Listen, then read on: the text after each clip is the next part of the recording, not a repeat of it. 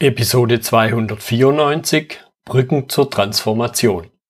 KSN2Go.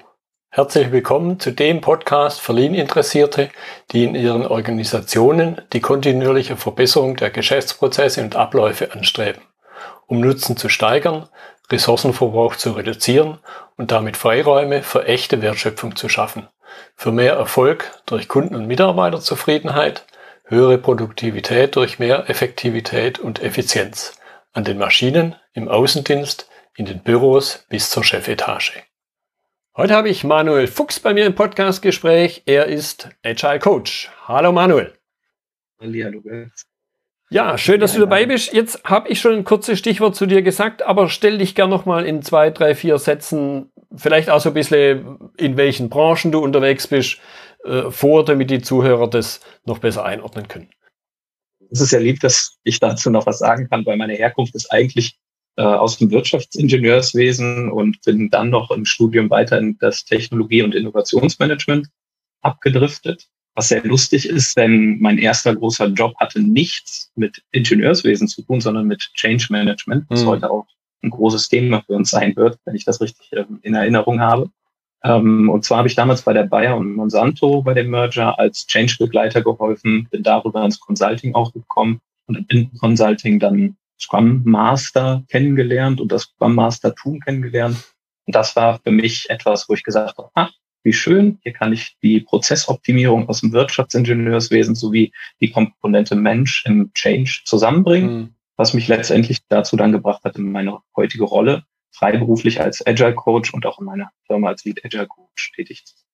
Ja, das, das finde ich jetzt spannend. Das äh, in meiner vielleicht naiven Annahme auf die, auf die Agile-Welt hätte ich jetzt eher vermutet, dass die meisten, und wahrscheinlich ist auch so, irgendwo einen IT-Software-Hintergrund haben. Ganz richtig, das dachte ich am Anfang auch, aber das ist ja das Schöne dabei. Man lernt von den Entwicklern und man lernt im, im Gebiet mhm. ähm, IT aus. Das ist wirklich schön und die Menschen, mit denen ich zusammenarbeite, sind auch alle offen genug, um mir auch zu erklären, wie sieht ihre Welt aus. Und ähm, ich muss ja nicht in die Tiefe einsteigen, ja. ähm, sondern Grundverständnis zum Thema.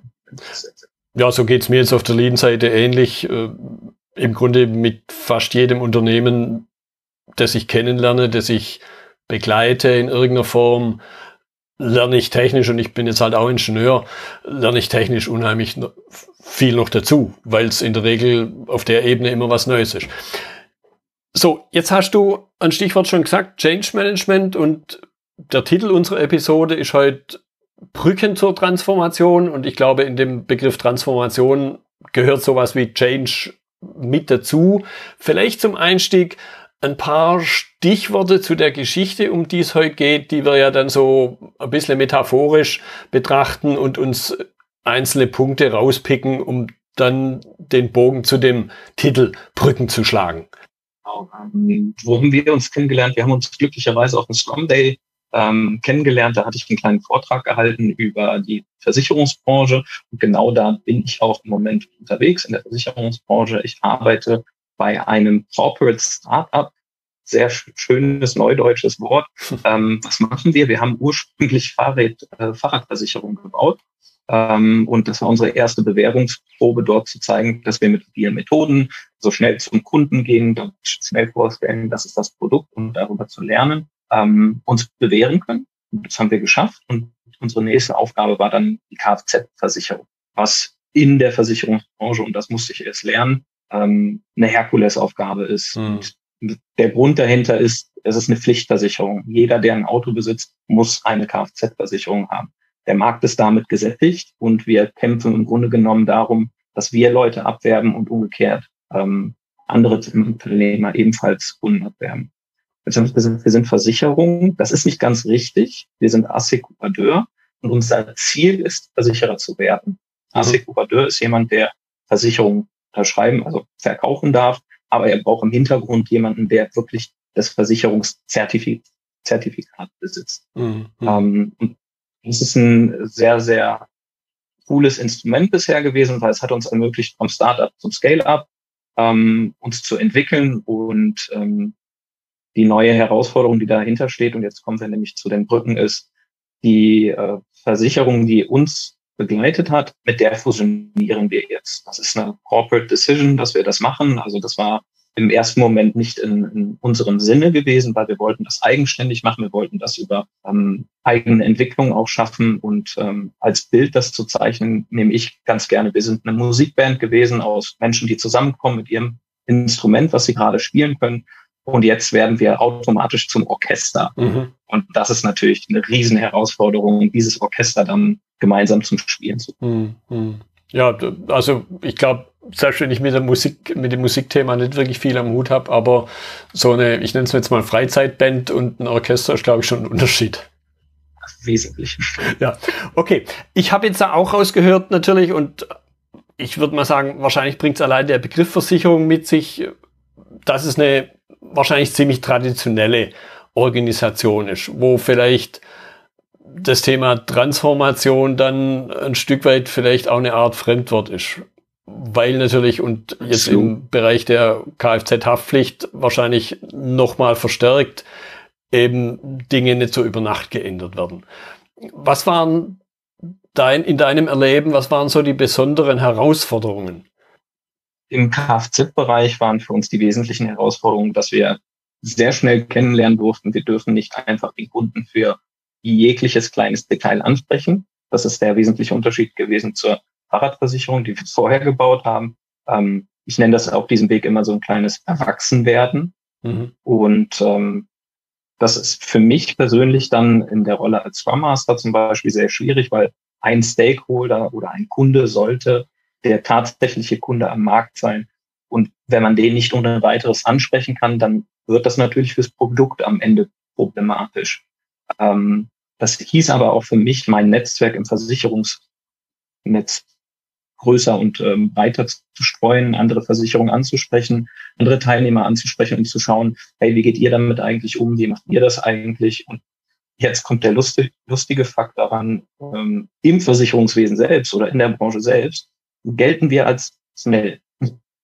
Okay. Also heißt ein Zyklus von vier bis acht Wochen ist verdammt schnell. Mhm. Und das ist, ist für mich eine riesen Lernerfahrung auch gewesen. Ja, äh, vielleicht nochmal ganz, ganz neugierig, weil man das gerade durch den Kopf schießt, dieses nicht direkt ansprechen können. Hat es jetzt was Spezielles mit dem Thema Versicherung zu tun oder ist es vielleicht eher so wie ein Amazon Marketplace Verkäufer auch gar nicht die direkten Kontakte zu seinen Kunden hat, weil die irgendwo Amazon ja gehören? Ähm, nee, im Versicherungswesen ist es tatsächlich so, dass wir sehr vorsichtig sein müssen, weil wir im regulierten Umfeld uns befinden. Also wir haben für alles eine vorgegebene Regel. Mhm. Ähm, das trifft gerade die Banken und die Versicherungen und das ist auch gut so. Bitte nicht falsch verstehen. Ähm, wir haben genug Skandale in der Vergangenheit gehabt. Das ist ein Überwachungsinstrument am Ende für Versicherungen und Bankenbranchen mhm. ist. Ähm, das Instrument, was dahinter steht, ist im Grunde genommen die BaFin. Genau. Ja. Jetzt, jetzt nochmal zu, zu diesen Herausforderungen. Meine, da, da habe ich jetzt dann persönlich natürlich auch irgendwo Menschen vor dem geistigen Auge, weil eine Organisation wird durch Menschen gebildet. Eine Organisation per se ist ja irgendwo was Abstraktes, die kann ich ja eigentlich fast nicht herausfordern, sondern am Ende des Tages sind es dann immer die Individuen, die halt Herausforderungen haben. Kann man das so ausdrücken? Sich ist das eine geschützte Frage, der ich direkt zustimmen würde. Ähm, ja, die Hauptaufgabe bei mir besteht ja darin, mit den Menschen zusammenzuarbeiten und gemeinsam äh, Ziele zu definieren und, und, Lösungen zu erarbeiten. Und genau das war vorher in, vor der Fusion meine Aufgabe im Sinne von, wie werden wir Startup äh, zum Scale, vom Startup zum Scaler. Und jetzt ist es noch die zusätzliche Herausforderung, wie fusionieren wir mit einer klassischen Versicherung, die ihre Strukturen auch vor 20, 30 Jahren gebildet hat, im Gegensatz zu uns, mit unseren drei, vier Jahren, die wir auf dem Markt sind. Das heißt, wie gehen wir mit der Distanz um zwischen den Standorten? Wir sind an unterschiedlichen Standorten. Wie gehen wir mit der Corona-Situation um, dass wir rein online arbeiten, weil selbst das auch noch heute Hürden für uns ähm, bildet. Wie gehen wir damit um, deutschlandweit zu arbeiten? Unsere IT-Entwickler ähm, sitzen nämlich verteilt. Mhm. Ähm, wir müssen immer wieder gucken, wie bringen wir die Ziele zusammen, wie erklären wir den Menschen das Ziel der Fusion als Versicherung, Assekurateur, haben wir denn dasselbe Ziel, wie kommen wir dahin? Ähm, eben hatte ich ein bisschen anklingen lassen, wir haben einen doppelten Umbau. Vom Startup zum Scale-Up haben wir uns schon unsere Strukturen überlegt und müssen diese Strukturen des Scale-Ups, was wir nun sind, auch der anderen Seite erklären. Also warum arbeiten, wie wir arbeiten. Ne? Mhm. Ähm, und diese unterschiedlichen Arbeitsweisen war ist der Punkt, der, den du auch erwähnt hast. Ne? Dahinter steht der Mensch, ähm, weil wir müssen im Grunde genommen erklären, das ist kein Kindergarten, ähm, in dem wir uns befinden oder eine, eine Spielwiese und wir probieren alles aus, sondern das Arbeitsverhältnis, das wir pflegen, das basiert auf Frameworks und diese Frameworks, wie zum Beispiel Scrum, enthalten Regeln. Das heißt, wir müssen immer wieder hingehen und diese Regeln erklären. Warum machen wir Dinge, wie wir sie tun? Mhm. Ähm, welchen Benefit erhofft uns davon? Genau. Ähm, und die größte Herausforderung, und das darf man natürlich bei, bei einer Fusion niemals vergessen, ist die Angst, die Unsicherheit der Veränderung gegenüber.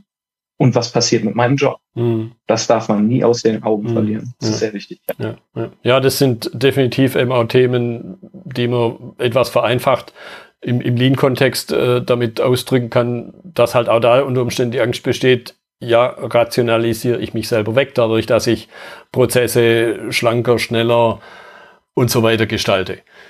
Jetzt könnte ich mir vorstellen, und das ist jetzt ein spontaner Gedanke, Startup, Scale-up auf der einen Seite, traditionelle Organisation auf der anderen Seite, kann man auch sagen, dass in irgendeiner Form vielleicht sogar Kulturen aufeinandertreffen und natürlich dadurch noch weitere, ja, ich bleibe bei dem Begriff Herausforderungen entstehen?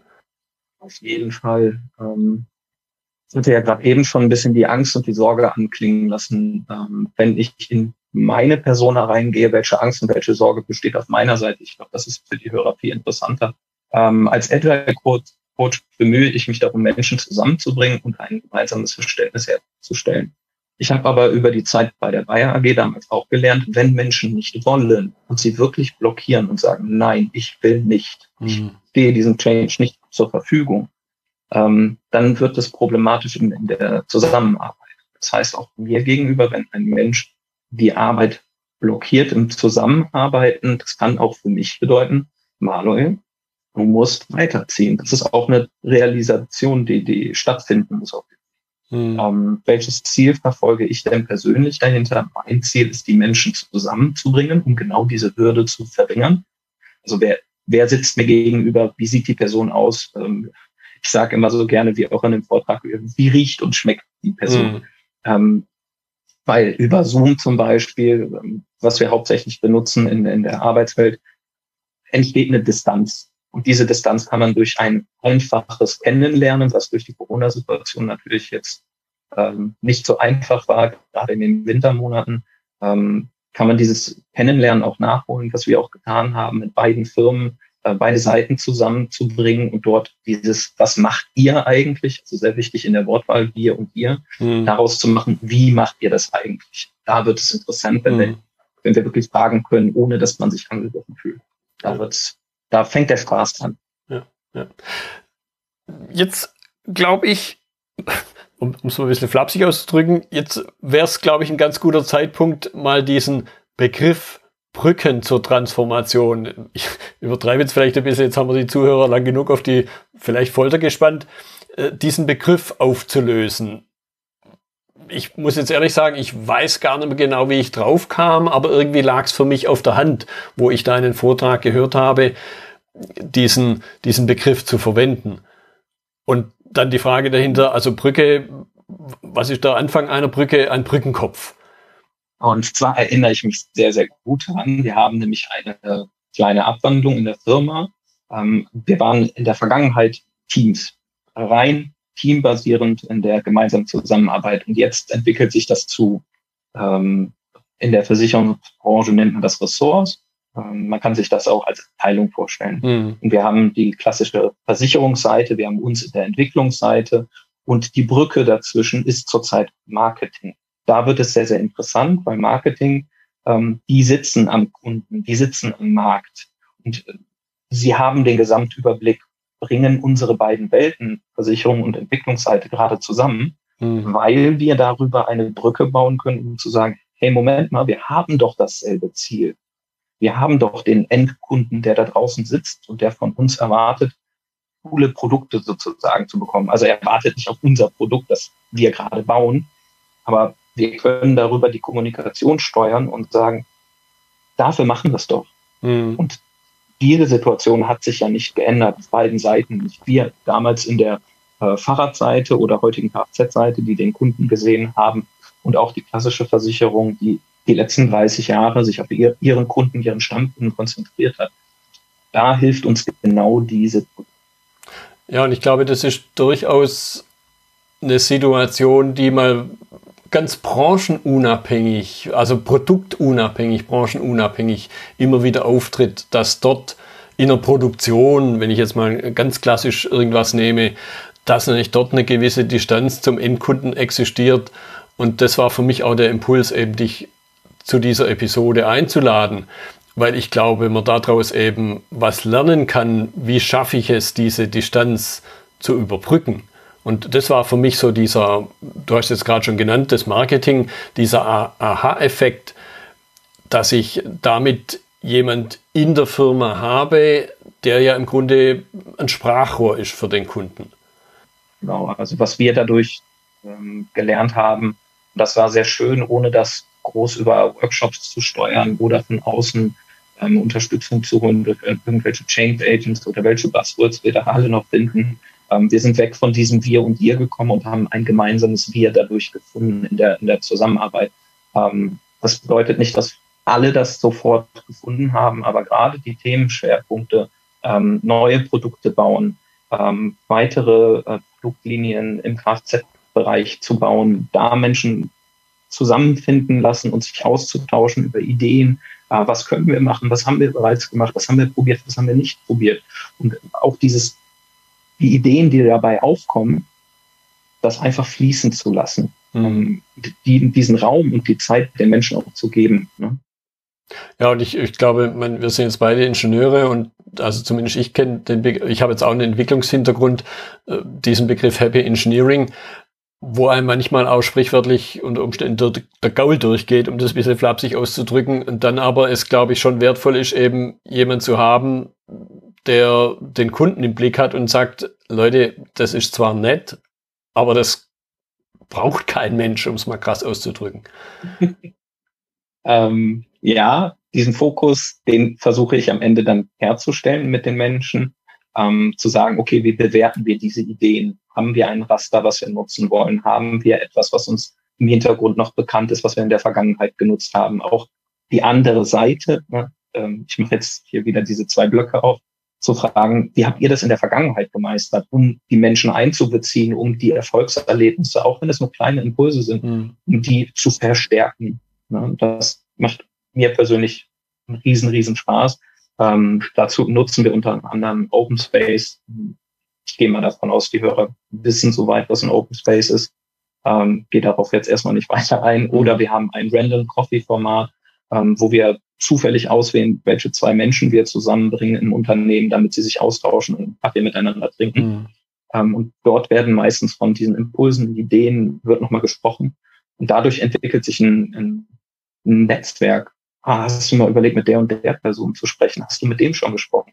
Ähm, also das, das ist sehr, sehr schön zu sehen, wie diese Spinnenweben auf einmal ähm, sich, sich entfalten sozusagen. Ja. Ja, und, und, und gerade wo du den Begriff äh, Spinnweben, Netz genannt hast, dann eben einzelne Fäden durch solche Dinge verstärkt werden und, und dadurch ja tragfähiger werden, glaube ich, kann man ja schon fast sagen. Genau. Genau so ist es. Gut. Ein weiterer Gedanke in deinem Vortrag war bei mir, und du hast ja jetzt auch schon gesagt, äh, hochreguliertes Thema, und jetzt gibt es da eine andere Branche, nämlich Medizin Pharma, die auch sehr hoch reguliert ist. Und äh, auch wenn ich da nicht ganz tief drin bin, aber aus Gesprächen mit Menschen höre ich immer wieder raus, dass dieses, ja, wir können da nichts machen, weil wir müssten ja jetzt bei der FDA antreten und das genehmigen lassen, wenn wir da was verändern. Es wird gerne mal als, ich drücke es ein bisschen vielleicht überspitzt aus und vielleicht tue ich auch dem einen oder anderen Unrecht, manchmal auch als eine Ausrede genutzt. Was ist in deinem regulierten, hochregulierten Kontext da die Erfahrung? Ist das ein Einzelfall oder kennst du sowas vielleicht auch? uns wäre der Begriff die VAIT. Mhm. Das ist ähm, die, die Vorgabe für die IT in der Versicherungsbranche, wie Systeme miteinander kommunizieren müssen, wie sie aufgebaut sind. Ähm, das Schöne an der VAIT meiner Meinung nach ist, sie ist sehr allgemein gehalten. Also dort steht nicht drinne, das darfst du alles nicht, sondern sie stellt eher sicher, Vier-Augen-Prinzip, gemeinsam über die Dinge gucken, ein Abnahmeprozess, der auch definiert ist, der eine Ansprechperson am Ende dahinter stehen hat. Ähm, und das widerspricht sich ein bisschen mit ähm, den Werten im agilen Manifest, wo es dann heißt, Individuen über äh, Prozessen oder mhm. die Zusammenarbeit mit den Kunden über ähm, die Dokumentation zu setzen. Hier müssen wir eine kleine Waage miteinander finden. Das heißt, wir müssen dokumentieren auf eine Art und Weise, wie wir nachweisen können, wir halten die VAIT ein. Das natürlich nicht einfach, wir denken uns das aus, wie das geht, sondern wir müssen Vorschläge der BaFin gegenüber, die gibt das Ganze nämlich vor. Und wir warten dann und schauen, wie die BaFin uns antwortet, ob das ähm, im Spektrum ist oder außerhalb des äh, Spektrums liegt. Mhm. Und die FDA, wenn ich das richtig im Kopf habe, ist eine amerikanische Behörde. Ja. Wir sind noch im deutschen Umfeld unterwegs. Das heißt, so weit sind wir noch nicht, dass die Amerikaner noch zusätzlich mitreden. Ja. Ja. Weil das kenne ich noch aus der Monsanto-Kollaboration ähm, damals, ja. Ja, ich höre jetzt aber auch raus, man muss einfach mal was ausprobieren. Im Sinne von, man überlegt sich was, reicht's dann halt ein und kriegt ein Feedback und lernt natürlich unter Umständen drauf, wenn einer sagt, nee, das dürft ihr nicht machen. Richtig. Das ist ja der Zyklus, den wir oder den ich allgemein predige. Ähm, weg vom Plan, Plan, Plan, sondern zum Machen. Ähm, da gibt es auch so einen schönen Satz. Plan ist wie Machen, nur geiler. Nee, Machen ist wie Planen, nur geiler. So rum war es. Ja. Ähm, das probieren wir auch aus. Also wir wollen Ergebnisse, wir wollen sehr schnell Ergebnisse, wir wollen messen, wie sind wir da hingekommen, wir wollen Klarheit darüber haben, ähm, wie gestalten wir den Prozess und wir halten den Prozess für uns dann fest. Ähm, ich weiß, der Jeff Sutherland zum Beispiel würde mir jetzt widersprechen. Er sagt, ich muss Scrum nach dem Scrum-Book machen, ansonsten haut er mir auf die Finger und ich mache kein Scrum. Ja, das ist richtig, aber wir müssen es für uns nutzen, in unserer Firma, in unserer Situation nutzen. Das heißt, ähm, die Elemente benutzen wir genauso, wie sie auch ähm, kommuniziert werden im Scrum Guide. Ähm, wir nutzen sie aber für uns so, dass wir es auch anderen gegenüber kommunizieren können, dass wir Transparenz schaffen mhm. aus unserer Entwicklungssicht der Versicherungsseite gegenüber. Wir zeigen auf, wie wir auf Flight-Leveln auch zusammenarbeiten, strategische Ebene, koordinative Ebene und Teamebene.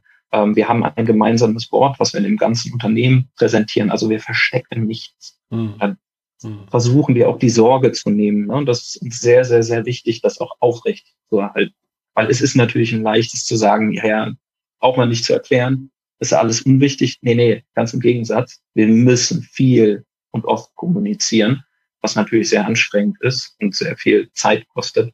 Aber genau das ist der Knackpunkt. Nicht müde werden, kommunizieren. Ja, und auch da sehe ich äh, eben wieder eine große oder zwei in den letzten Sätzen von dir zwei große Übereinstimmungen zwischen Lean und Agile. Einmal dieses äh, Plan, Plan, Plan kam mir natürlich sofort in den Sinn, ja, es gibt auch den PDCA-Zyklus und da musst du eben aus dem Plan irgendwann, selbst wenn es einen großen Teil einnimmt, musst du irgendwann in das Du, also in das Machen kommen und dann das überprüfen, habe ich das damit erreicht, was ich mir überlegt hatte. Da, da sehe ich also auch wieder eine, eine große Ähnlichkeit. Jetzt hast du gerade äh, Flight-Ebenen als Stichwort genannt und das ist ein Punkt, den ich auch noch ein bisschen vertiefen möchte, weil für mich war es neu in deinem Vortrag und ich mhm. fand es spannend, dieses Modell, auch wenn es natürlich jetzt dort einfacher war, weil man es visuell gesehen hat, aber vielleicht äh, sagst du da noch ein paar Stichworte dazu, was dahinter steckt. Ich glaube, man kann das auch nachher hoffe ich mal, einfach äh, irgendwo verlinken, falls eine, jemand äh, was nachlesen will und auf was es mir eben dann auch noch besonders ankommt, was habe ich da davon, wenn ich so ein Modell nutze? Mhm. Das Flight-Ebenen-Modell, wer genau das jetzt erfunden hat und wer dahinter steht, kann ich auf Anhieb jetzt nicht sagen. Aber was wir nutzen wollen, ist die eigentliche Transparenz der verschiedenen Flight-Ebenen. Das heißt, man kann sich vorstellen, ein Flugzeug, was gerade abhebt, ist in einem Startmomentum, hebt dann ab und ist über den Wolken und am Ende hat es die Flughöhe erreicht. Ähm, das sind so die drei Ebenen. Also nehmen wir diese Startebene, nehmen wir die über der Wolkenebene und die eigentliche Höhe. Ähm, was man dadurch deutlich macht, ist, wie schaut man auf das Unternehmen? In der obersten Ebene schaut man von ganz oben auf das Gesamtbild hinunter. Das heißt, in der obersten Ebene kümmern wir uns um die strategische Ausrichtung, schauen, wo wollen wir ungefähr in fünf Jahren hinkommen, was sind für uns Indikatoren, dass wir sehen, wir sind auf dem Weg. Ähm, das kann über OKS zum Beispiel gemessen werden oder auch ganz KPIs, auf die wir in der Versicherungsbranche allgemein achten. Die Ebene darunter ist schon ein bisschen näher am Erdboden.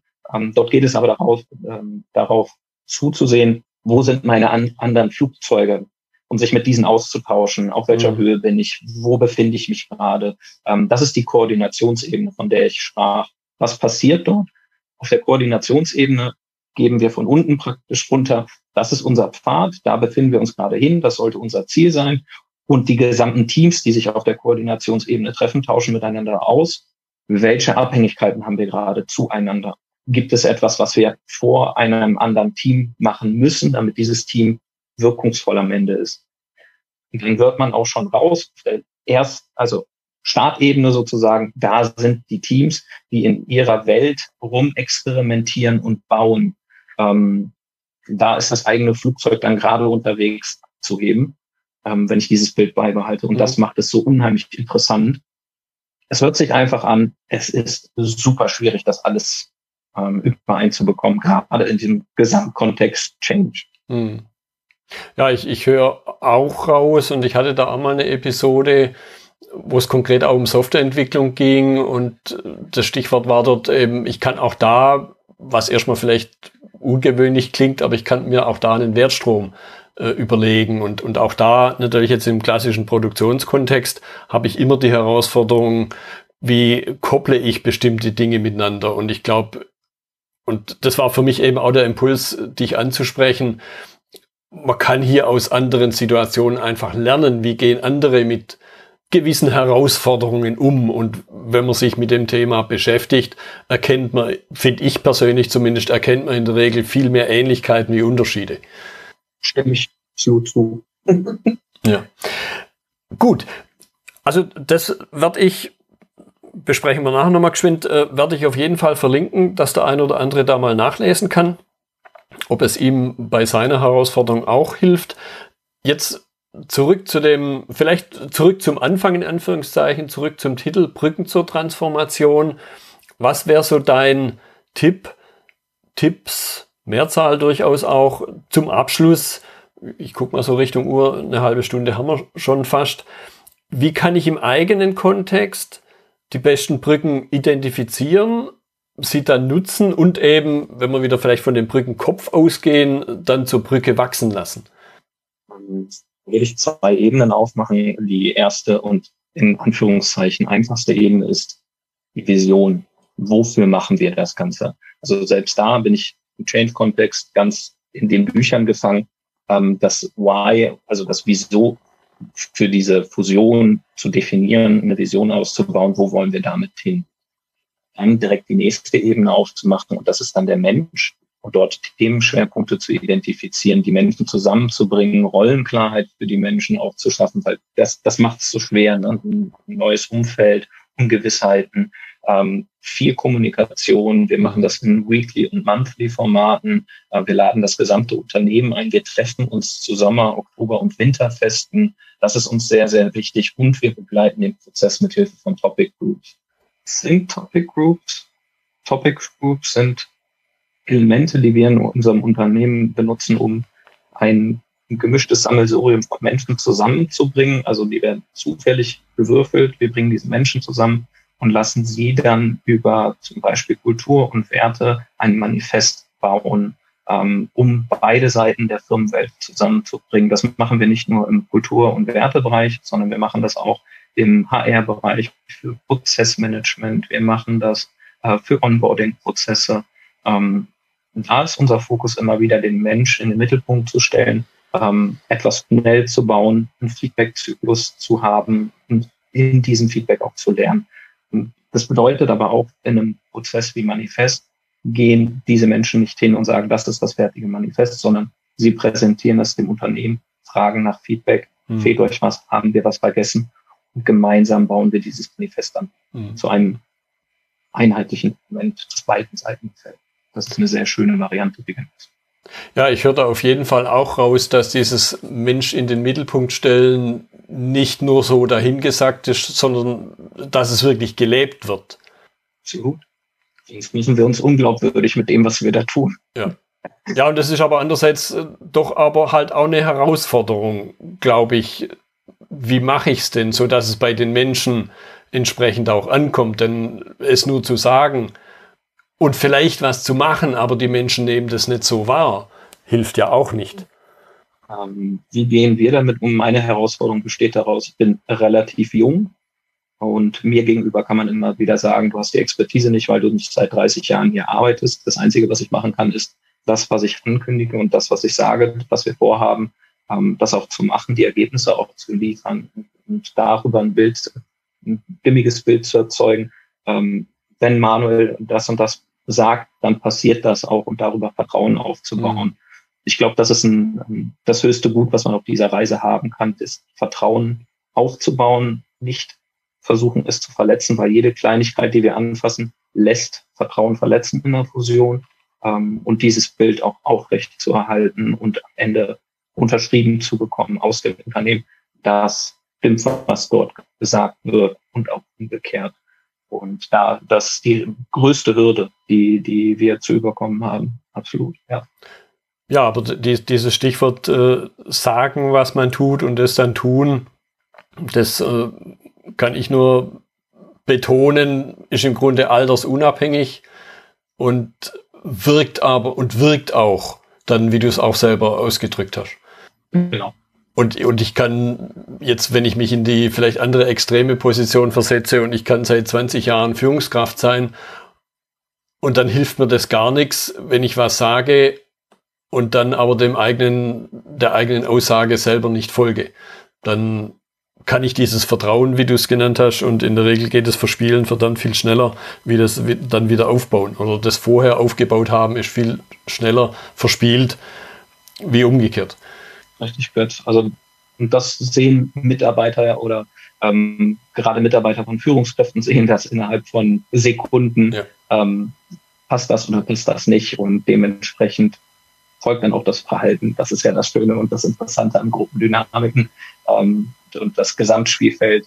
Und das macht es doch so spaßig und interessant in, in meinem Job, würde ich sagen. Ja. Ja, und, und Menschen haben da ein sehr feines Gespür dafür, egal aus welchen Bereichen sie kommen. Ich möchte es mal mit dem allgemeinen Begriff Authentizität umschreiben. Und das schreibe ich. okay. Prima. Manuel, ich fand das eine spannende Unterhaltung und es hat mich definitiv nicht enttäuscht, dich nach deinem Vortrag anzusprechen. Gerade dieses eben aus anderen Welten was in die eigene Welt zu übertragen ja, hat meine Erwartung definitiv erfüllt, bis hin zu übertroffen. Jetzt lieben Dank für die Einladung an alle Hörer und Zuhörer. Vielen Dank fürs Zuhören und das Interesse an meiner Person. Und ich gehe davon aus, wir liefern noch ein, zwei Themen nach als Links, unter anderem das Gleitmodell, wenn ich es richtig habe. Richtig? Ja, das machen wir. Das war die heutige Episode im Gespräch mit Manuel Fuchs zum Thema Brücken zur Transformation. Notizen und Links zur Episode finden Sie auf meiner Website unter dem Stichwort 294. Wenn Ihnen die Folge gefallen hat, freue ich mich über Ihre Bewertung bei iTunes. Sie geben damit auch anderen Lean-Interessierten die Chance, den Podcast zu entdecken. Ich bin Götz Müller und das war KSN2Go. Vielen Dank fürs Zuhören und Ihr Interesse. Ich wünsche Ihnen eine gute Zeit bis zur nächsten Episode und denken Sie immer daran, bei allem, was Sie tun oder lassen, das Leben ist viel zu kurz, um es mit Verschwendung zu verbringen.